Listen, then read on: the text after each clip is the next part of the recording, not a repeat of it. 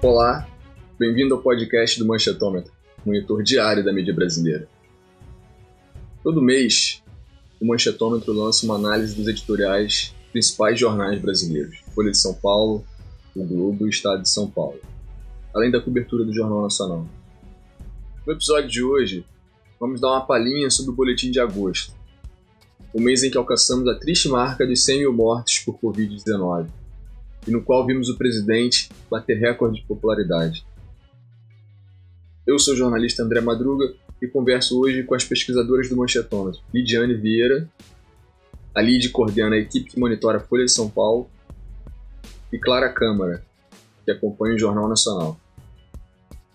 Para quem quiser saber mais sobre a análise dos outros veículos, o boletim completo vai estar disponível no nosso site. Olá, Lid. Oi, Clara. Bem-vindos ao podcast. Oi, André. Tudo bem? Oi, André. Oi, Lid. Oi, Clara. Lid, eu não posso deixar de te perguntar sobre o editorial da Folha, Jair Rousseff. Qual a sua análise sobre o texto e a repercussão toda que ele gerou?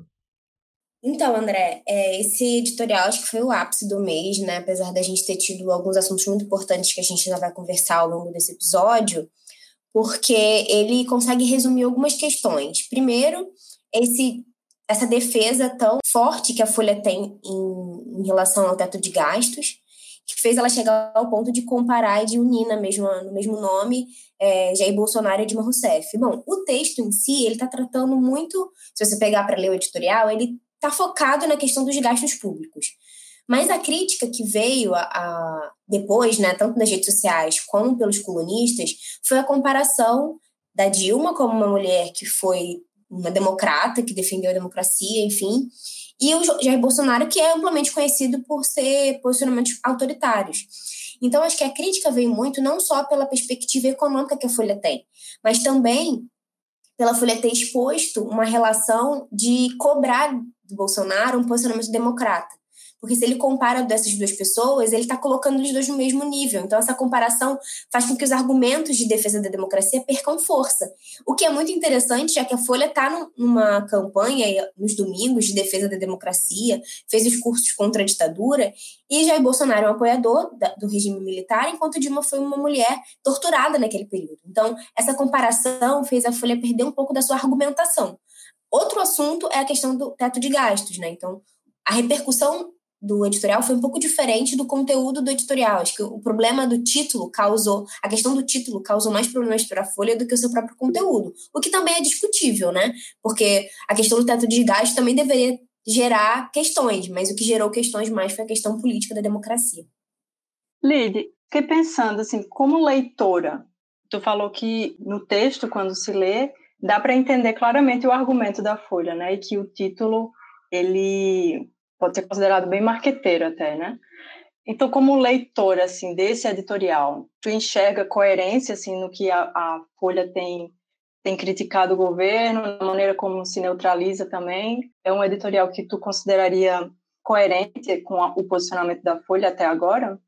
O conteúdo do editorial mesmo, né? Dispensando a, o título.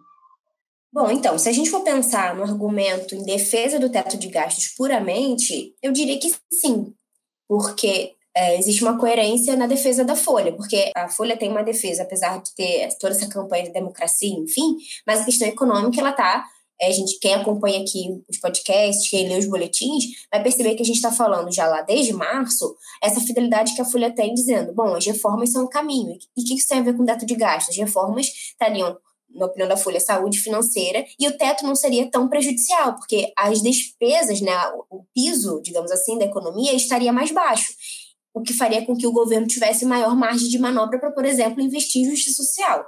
Então, esse, esse é o argumento na cabeça da Folha. Não só desde março, né? Desde o impeachment, ao apoio tácito ao governo Temer, a imprensa empurra a goela abaixo do país as reformas, né? É, sem elas não tem futuro. São imprescindíveis, senão o país acaba. Sim, com certeza. A reforma da Previdência, essa, essa, se você olhar as capas das folhas, por exemplo, um, um ator que ficou muito em evidência foi o Rodrigo Maia, por conta da condução que ele teve na aprovação das reformas. Então, pensando nesse aspecto, o conteúdo do editorial é coerente porque vai defender um apoio ao teto de gasto, uma limitação do teto de gasto. Inclusive, a Folha vai dizer no editorial que o problema da economia brasileira não é o teto de gastos, é o déficit do, do Estado. Então, a gente tem uma dívida pública muito alta e é isso que tem que limitar o gasto público. Esse é o argumento da Folha. E aí, eles, engraçado que eles nunca levam em conta o fator da arrecadação, né? É sempre pelo déficit. Ah, porque o Brasil tem uma dívida muito grande, mas sempre colocam como limite a carga tributária, que não pode aumentar imposto. É né? uma coisa fora de questão. E a parte da arrecadação, que viria com o crescimento né, do país, investimento público. Isso também na doutrina liberal deles, que é incapaz de gerar crescimento econômico, que sempre só fala de ajuste e corte de gastos e arroxo de salários e que condena o país a, no máximo, voos de galinha. É, então, mas é que eles não concordam com você que o investimento público vai trazer arrecadação. Eles acham que isso é uma falácia. Que, na verdade, o investimento, o gasto público agora, o aumento do gasto público agora, pode trazer a primeira sensação de movimentação econômica, mas no futuro vai trazer inflação, vai trazer juros altos, vai trazer solvência do Estado, enfim. Então, eles não acreditam que o gasto público é a saída. A receita para eles de um teto de gastos baixo é, e, e, aí definido pela Constituição. E o aumento das despesas é a diminuição das despesas e reformas estruturais, como reforma tributária, reforma administrativa, a diminuição e o combate, por exemplo, do aumento dos salários dos servidores, o combate que eles fizeram contra a criação do TRF6, por exemplo. Então, eles não acreditam que o gasto público é a saída. A receita de uma boa economia para a Folha agora, é o que eles dizem nesse editorial, é investir nas reformas. Então, a gente tem aí um ciclo, né? É, você tem uma, uma economia ruim, frágil, tem um teto de gastos. Então, o que você faz? Você investe é, em gasto público para transferir renda? Não necessariamente. Você primeiro faz as reformas, para as reformas diminuírem o, o, piso, né, do que é o gasto fixo, digamos, do Estado, e aí você tem maior manobra, por exemplo, para investir em transferência de renda para as pessoas mais é, empobrecidas. Isso, eu digo isso porque a Folha por exemplo, durante todo o tempo, quando fala das reformas, ela sempre foi ambivalente nesse aspecto de dizer não somos contra é, o auxílio, não somos contra medidas que, que vão em socorro de pessoas hoje em situação de miséria ou em situação de muita vulnerabilidade, mas as reformas precisam ser feitas porque a longo prazo isso é insustentável. Então, acho que se eu for pensar nesse argumento, para mim a Folha foi coerente no, no, editorial. A questão é a maneira que o editorial foi lido. E não só porque o, o leitor enxergou aquilo ali, aquilo estava ali de alguma maneira. Da comparação política de Jair Bolsonaro e de Rousseff, foi tiro no pé. E Clara, vamos falar do Jornal Nacional. Agosto teve como marca, né, um número de 100 mil mortos pela Covid-19. Como o Jornal Nacional, o jornal de maior audiência do país, normalmente que adota um tom sóbrio, tratou desse marco e do papel do governo federal no combate à pandemia durante esse tempo todo? Bom, André, o Jornal Nacional ele, ele fez um, um, uma cobertura bem dramática desse marco. Obviamente é, é um marco dramático, né? Mas eu digo dramático porque não é muito do feitio do Jornal Nacional sair dessa posição ilusória, né? De neutralidade, de imparcialidade. Então, no dia que que William Bonner e Renata Vasconcelos eles foram falar sobre essa marca de 100 mil mortos, eles fizeram um, todo um discurso a respeito de como o governo federal tinha se comportado de maneira irresponsável. Eles usaram bem essa palavra irresponsável. Eles relembraram trechos da Constituição Federal, né? Então eles fizeram muito bem essa demarcação de que Jair Bolsonaro tinha conduzido a pandemia de maneira irresponsável, de maneira a ferir a Constituição, porque não estava garantindo os direitos da população, né? E não estava cumprindo com os deveres de, de do governo. Então isso ficou bem marcado e de uma maneira extremamente didática que não se vê muito frequentemente no Jornal Nacional, né? Outra coisa que, que é interessante também de, de relembrar, e puxando um pouco mais sobre isso que você falou da, da aprovação, é que eu acho que foi recebida com certa incredulidade, né? Como por, por grande parte da população também, porque diante de tantas situações em que Bolsonaro se omitiu né, em relação à pandemia, eu acho que o jornal esperava que, que a sua aprovação não fosse tão alta.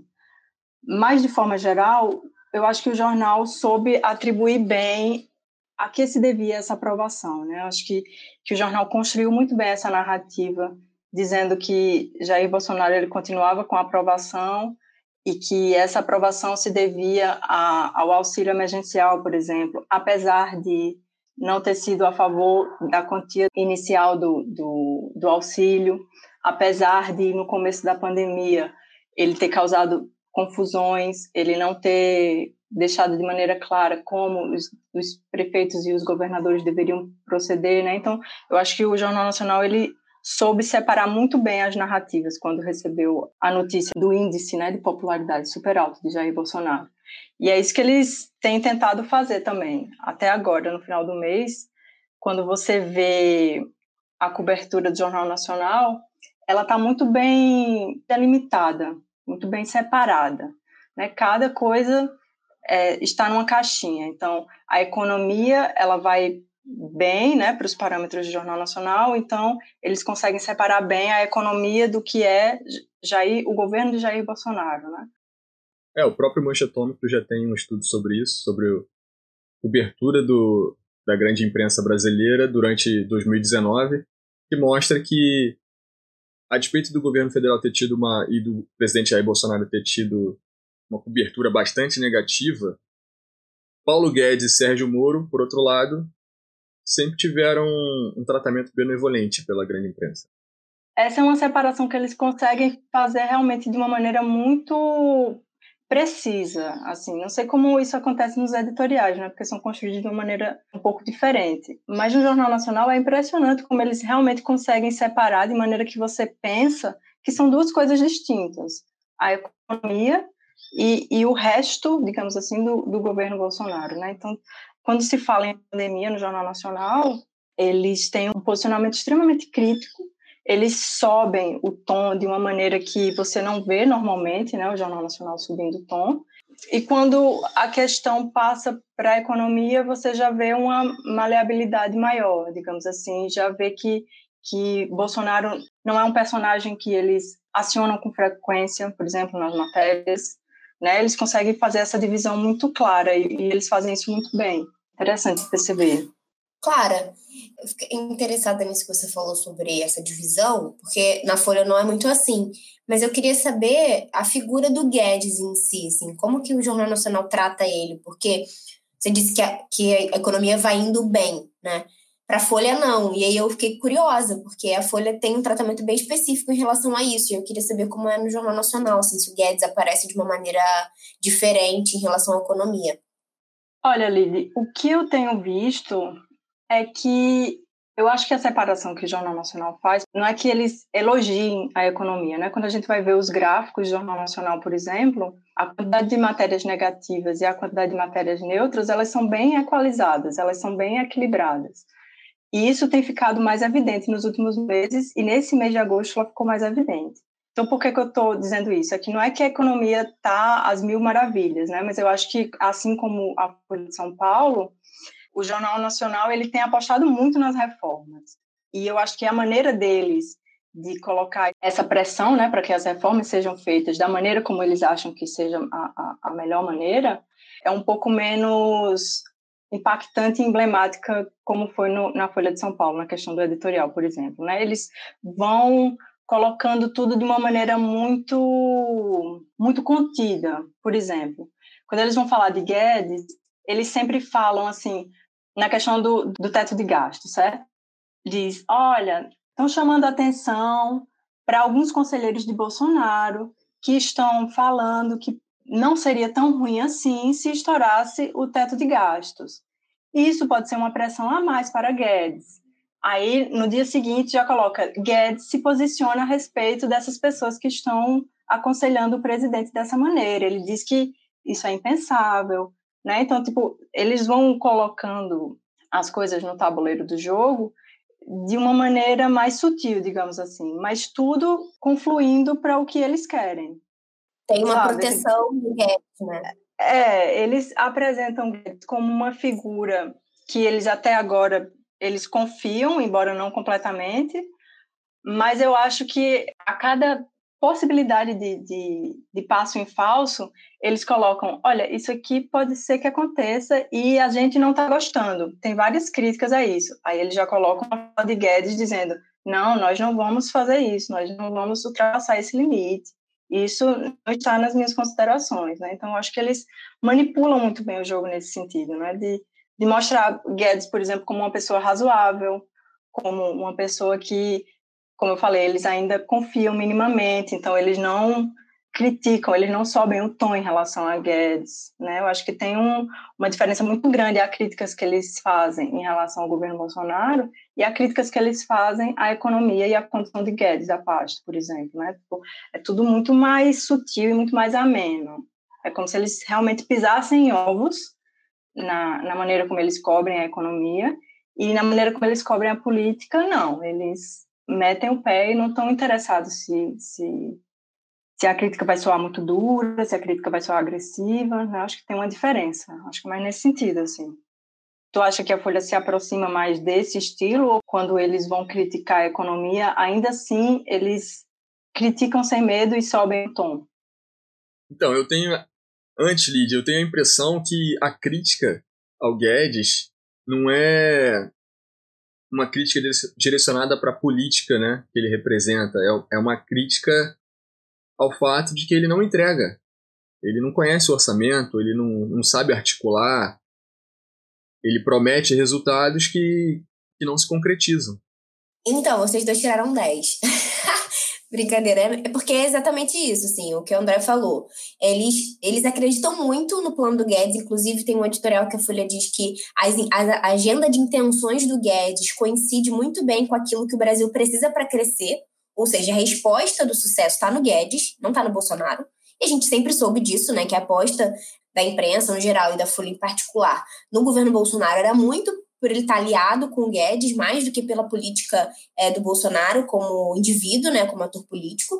Mas isso fica muito evidente, por exemplo, e aí, Clara, é, parece muito com, com o Jornal Nacional, sim, porque eles pegam muito mais pesado com os erros políticos do que com os erros econômicos, né? Então, especialmente porque está é, tá em jogo a aprovação da reforma tributária, por exemplo, da questão do saneamento básico, do gás, então, se, imagino, se eles batem muito forte numa coisa que está andando, mesmo que devagar, na opinião da Folha, é, é muito mais prejudicial do que bater na, na política que está completamente contrário daquilo que a Folha, pelo menos, diz defender. Por exemplo, a gestão do Bolsonaro da crise da pandemia. Então, eles podem bater muito forte, porque a Folha se diz completamente descolada desse comportamento. Agora, se a Folha bate muito forte na economia, que está andando para a direção que a Folha defende, vai ser mais complicado. Então, a figura do Guedes na Folha, ela aparece muito nessa ambivalência que o André falou. Ele tem a agenda, ele tem as intenções, mas, ao mesmo tempo, ele fala, fala, fala e as coisas não acontecem. Isso ficou claro, por exemplo, com a debandada, né, que foi chamada assim, do, da pasta da economia, do Ministério da Economia. E aí, só que o Guedes não é responsabilizado por essa debandada, né? Isso é interessante. Mas ele diz por que, que os, os assessores foram embora? Porque falta privatização, porque as reformas não acontecem. Mas por que, que essas coisas não acontecem? Não é culpa do Guedes. O Guedes quer fazer. Não acontece por causa do executivo. Não acontece porque o Jair Bolsonaro apoia o Guedes, entre aspas, aí para falar com o que a Folha disse, da boca para fora. Não acontece porque Bolsonaro está aliado a forças do atraso. Então a culpa da gestão da economia não está sendo bem feita, ou não está sendo feita como foi prometido nas eleições, o ajuste, o neoliberalismo, as privatizações, por que, que tudo isso não aconteceu? Porque o executivo está travando o trabalho do Paulo Guedes. Então, assim, ele tem suas fragilidades, como a própria Folha acentuou, a palavra que ela usou, mas a intenção dele é boa. O Bolsonaro não tem nem intenção boa e tem as fragilidades. Então, o impacto forte, a subida de tom, como a Clara estava falando, vai para cima do Bolsonaro e não para cima do Guedes.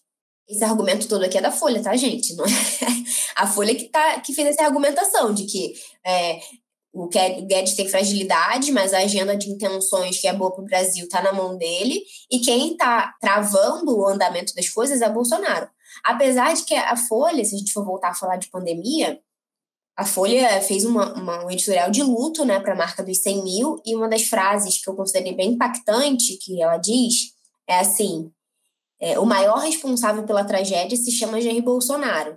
E aí, a Folha é muito crítica né, ao comportamento do Bolsonaro, ela vai revisitar todo é, a defesa da cloroquina, as aglomerações, o negacionismo do início da pandemia, é, a falta de gestão pública, dizer que, que o STF deixou ele sem ação, enfim, tudo aquilo que a gente já conhece, a Folha resgata isso no editorial para dizer que a culpa é do governo federal, a culpa é do Jair Bolsonaro. Mas, no início do mês, a Folha tinha feito um, um editorial para falar da questão do aumento da popularidade, né, que a Clara comentou, toda essa questão do auxílio contribuindo e tudo mais. A Folha nem falou aumento da popularidade, falou é, atenuou a impopularidade do, do governo. E aí ela botou meio que assim, ah, talvez a pressão da democratização, a pressão das instituições democráticas tenham controlado os arroubos autoritários do presidente. Quem sabe isso não pode ser o aumento da, da popularidade, do apoio popular, talvez seja uma boa força de contenção do comportamento do presidente. A Folha lançou isso assim no início, jogou, jogou para o universo, esse sentimento aí no início do mês. Só que aí, né, chegou, dia, acho que foi 24 que ele deu a entrevista pro, pro jornalista do, do Globo, e aquele comportamento, e a Folha ficou completamente desnorteada novamente. Tipo, meu Deus, a democracia não está dando conta do Bolsonaro. Mas isso a Folha falou desde a da eleição do Bolsonaro. Quando estava claro ali que o Bolsonaro seria eleito no final do segundo turno, ela já tinha a esperança de que o, o candidato fosse contido né, pelo sistema. Exato, e, e, qual é a questão aí que eu trouxe, né? Porque, por que eu comecei a falar disso? Porque a, aí a Folha voltou a dizer: bom, a democracia não está dando conta de, de ninguém se apavora, eu assim, ninguém se, se, surpreenda com esse comportamento do presidente, porque é, ele só tinha se acalmado porque o impeachment, não sei se vocês se lembram, óbvio que lembram, mas há meses atrás a questão do impeachment estava muito em voga, de repente esse assunto desapareceu, ninguém mais fala de impeachment do Bolsonaro. Então o comportamento mais pacífico dele, segundo a Folha, não foi uma escolha, foi uma imposição, ele não tinha o que fazer. Ou ele continuava assim e, e caminhava para o impeachment, ou ele mudava de comportamento. Então, a marcação em cima do Bolsonaro é muito mais forte do que a marcação em cima da economia. E aí não, não estamos discutindo aqui o que deveria ser, mas como a Folha interpreta o que está acontecendo, né? Então é assim que a Folha entende, que, que as, as reformas estão acontecendo, mesmo que de uma maneira mais devagar, inclusive a tributária, que tem muitos dissensos, então precisa ir aos poucos vendo os consensos e arrumando ali e aqui. Mas o Guedes ainda é uma esperança aí de um, de um caminho de reformas. É, vamos lembrar, gente.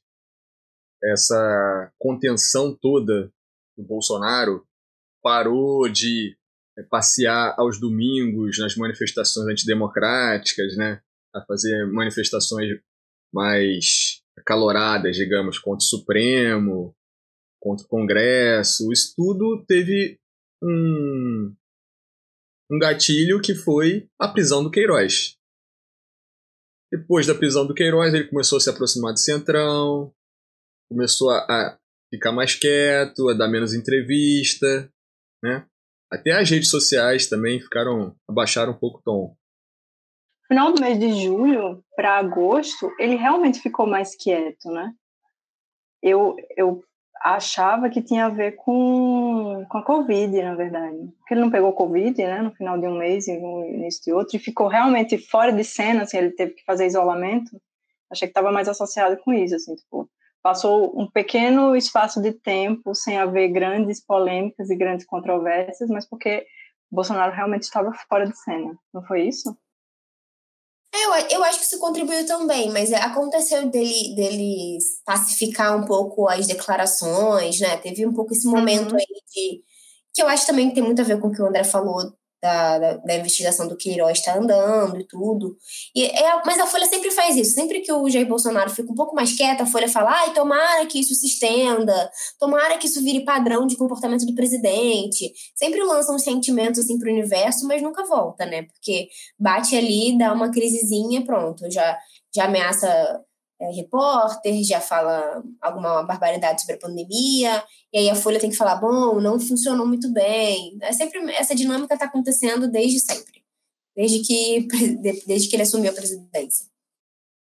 E Clara, em agosto também teve aquela agressão do presidente a um repórter do Globo que perguntou por que, que a Michelle recebeu 89 mil reais do Fabrício Queiroz.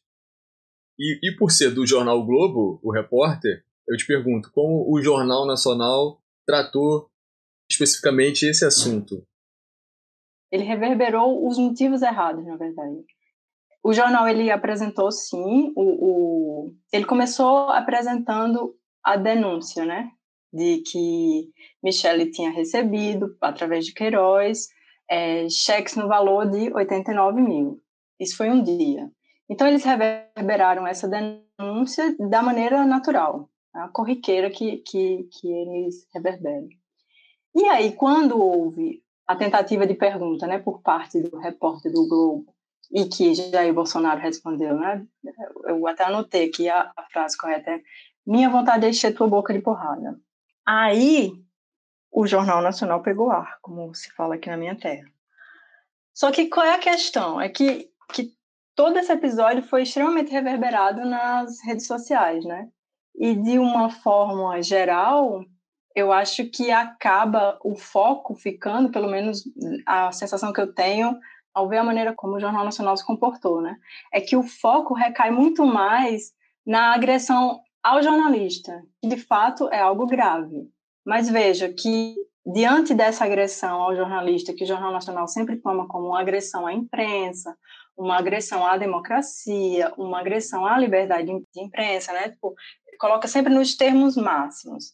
Tudo isso acaba eclipsando a questão dos 89 mil reais que foram colocados na conta da primeira dama, né? Então, toda a discussão a respeito dessa denúncia, que é gravíssima, acabou sendo colocada de lado, né? Se a gente parar para pensar e se a gente for relembrar também como acontecia no, no, nos casos dos escândalos do PT, por exemplo, né?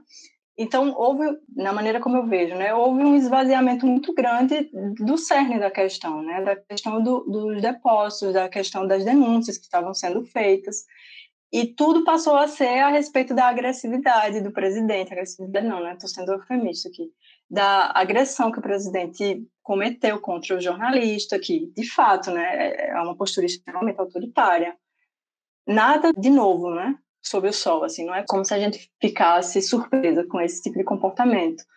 Não estou colocando como correto. A questão é que a maneira como o Jornal Nacional cobriu, eu acho que focou muito mais na agressão e esqueceu a denúncia que estava sendo feita, e da mesma forma nas redes sociais, né? Se você parar para pensar, a pergunta foi sendo repetida a exaustão e de maneiras distintas, né? Então, tipo, passou a ser uma grande competição de quem perguntava da maneira mais inusitada, ou quem perguntava no, no contexto mais inusitado, quem fazia a pergunta é, na situação mais é, inusitada, e se esqueceu bastante da denúncia em si. Né? Eu acho que esse é um caso bem interessante a gente acompanhar até, né? porque esse esvaziamento a gente não via acontecer tanto no, no, nos escândalos do PT, por exemplo, né? Que o foco era muito moral, então o questionamento ele perdurava muito a respeito daquela denúncia, mesmo quando a denúncia tinha fragilidades, mesmo quando a denúncia ainda não tinha validade jurídica, né? Então, tipo, é, é, um pouco diferente a maneira como as coisas se dão agora. Isso foi interessante de acompanhar. A imprensa ainda não percebeu que ele usa desses artifícios, né? e, da repercussão que gera as declarações, ele usa isso para desviar o foco. E o M-Facebook, o projeto do M-Facebook, do Manchetômetro, mostra isso. Ele consegue inverter as narrativas sempre a favor dele nas redes. Exato. Inclusive, isso que tu falou me lembrou que um dos desdobramentos da questão foi justamente a questão de ele ter publicado, acho que ele publicou nas redes dizendo que estava respondendo, na verdade, a, a algo que o, o, repórter falou, dizendo que vai visitar a filha dele na cadeia, né? Então, tipo, isso se provou ser mentira. Então, tipo, o Jornal Nacional perdeu muito mais tempo falando que ele tinha publicado esse vídeo, falando que era mentira. Então, tipo, mostrou que não tinha como ser verdade isso que ele estava dizendo. Então, tipo, mais uma vez o foco saiu totalmente da denúncia, né? Tipo, ficou mais uma vez nas lambanças que Jair Bolsonaro é capaz de fazer sobre ele mesmo. E aí parece que ele faz também de. Nunca saberemos, né? Na verdade, se é proposital ou não, mas que ele sabe tirar o foco como ninguém do que do que compromete ele, isso ele sabe. E é um caso curioso também, porque teve, não sei se vocês acompanharam, mas teve a delação dele implicando os marinhos. Por que que aconteceu? O doleiro dos doleiros, Dário Messer, ele foi preso pela Lava Jato. E aí teve uma delação premiada dele, em que ele disse que na década de 1990 ele entregou na portaria da TV Globo valores entre 50 mil e 300 mil dólares. E aí ele jogou isso na delação premiada dele. Então, o, o, o Jornal Nacional se viu na seguinte posição: aquelas delações premiadas que eles se valeram durante anos, que eram sempre legítimas, que eram sempre narrativas né, extremamente verdadeiras e sobre as quais a gente podia se debruçar com afinco, é, finalmente estava falando sobre ela. Então, aquelas narrativas elas tinham que colocar, elas tinham que ser colocadas em suspenso, né? Então, foi extremamente curioso a maneira como eles lidaram com isso, assim eles lançaram mão daquela vinhetinha que aparece o que dizem os citados. Aí eles começam a dar as respostas produzidas pelos advogados dos investigados. Eles fizeram isso com a própria Globo? Será? Ou então tinha que substituir aqueles canos da Petrobras vazando dinheiro pela TV, né? Vazando dinheiro também. Ai, meu Deus. Não, eles colocaram, é porque essa delação, ela foi reverberada pela revista Veja. E aí eles, colo eles falaram, né, olha, a Veja falou que na delação de Dário Messer implicaram os Marinho, que teoricamente ele tinha deixado na portaria dinheiro, uma quantia X durante X tempo. Aí ressaltou que não tinha comprovação nenhuma a delação dele, que a própria Veja, no final, dizia que, que não tinha como comprovar. Ou seja, tudo aquilo que a gente sempre questionou na maneira como a Globo se apossava né, dessas narrativas de delação e colocavam os escândalos políticos que eles estavam explicitando como verdades absolutas, tudo aquilo eles tiveram que desconstruir um pouco, né? E, ao mesmo tempo, Nesse mês também teve a questão da delação de Palocci, que foi invalidada juridicamente. Então, ela não pode ser usada para incriminar Lula na questão dos benefícios recebidos pela Odebrecht. Então, eles tiveram esses dois baques né, em relação à construção de, de dos escândalos. Elide, a Folha, assim, ela participou da Vaza Jato, né? Colaborou com Intercept. E desde então ela tem uma visão um pouco diferente do muro da Lava Jato, mas não muito, né? então, eu acho que o, Moro ele foi progressivamente perdendo o apoio da Folha. Inclusive, a gente tem um texto sobre isso lá no site do Machetômetro, né, sobre o Moro. E o que acontece? Desde que ele aceitou participar do governo Bolsonaro, a Folha já ficou meio triste, assim, com ele, sabe? Tipo, poxa, você acabou com toda a nossa credibilidade, com toda a credibilidade da Lava Jato. Isso vai trazer suspeição, isso vai dar munição para o PT dizer que todo o processo foi uma, uma grande farsa, uma, uma perseguição política, que foi sem provas. Enfim, a Folha ficou muito chateada com o Moro, isso lá em novembro de 2018. Né? Então, já, não, já o relacionamento já estava em, em xeque primeiro editorial da Folha criticando o posicionamento do, do Moro foi quando o Bolsonaro citou o nome dele, lembra? Foi logo depois da eleição, o Bolsonaro citou assim, ah, o Moro seria muito interessante para o ministro da Justiça ou para uma, uma cadeira no STF e tal. É, mas na época até o próprio Mourão veio a, a público dizendo que o convite do Moro ser ministro da Justiça já tinha sido feito ali antes do fim das eleições, né? Pois é, mas assim, publicamente, né, formalmente, é, foi a primeira vez que o Moro se manifestou. E aí a Folha já fez um editorial criticando isso, antes dele aceitar mesmo. É, em relação ao Lava Jato, a Folha está nesse, nesse posicionamento. Ah, os investigadores realmente passaram dos limites, aconteceram abusos, enfim, reconhece, mas sempre fala, então, mas a, a Lava Jato foi muito importante. Mas a Lava Jato tem muitos é, pontos positivos, muitos resultados positivos. A gente não pode esquecer o legado da Lava Jato. Então, no final das contas, há sempre uma, uma, uma ambivalência, assim. E a mesma coisa com o Moro, né? Por mais que ele tenha errado, por mais que a Folha diz que está acontecendo um aumento de evidências dos erros de procedimento dele. Essa suspeição do fato de, de ser muito curioso ele ter esperado até a, as vésperas da, do segundo turno para lançar a delação do Palocci, sabendo que isso vai ter influência né, no resultado, sabendo que vai ser, isso vai ser munição para o antipetismo, seria, né, como foi munição para o antipetismo, enfim. Então a Folha está nessa relação ambivalente, assim, mas não quer apagar o relacionamento, sabe? Saudade do que eles viveram, vamos dizer assim. E nas palavras da Folha, a, Lava Jato ela precisa ser depurada e não enterrada. Eu acho realmente muito interessante como eles conseguem colocar em suspenso coisas que eles já defenderam tão fervorosamente.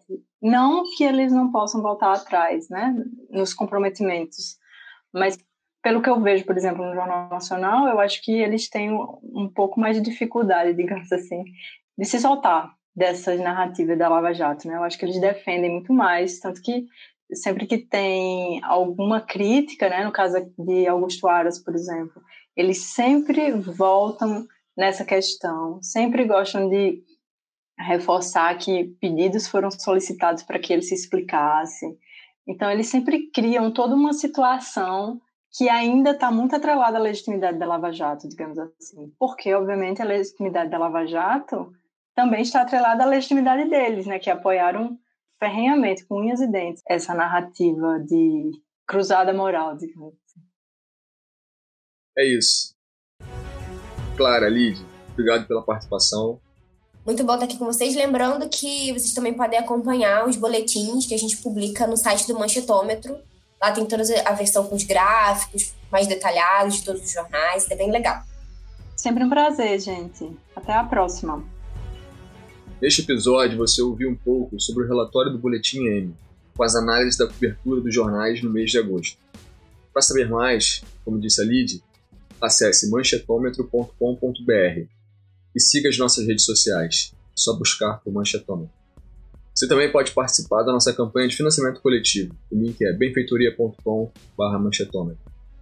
Obrigado e até o próximo episódio.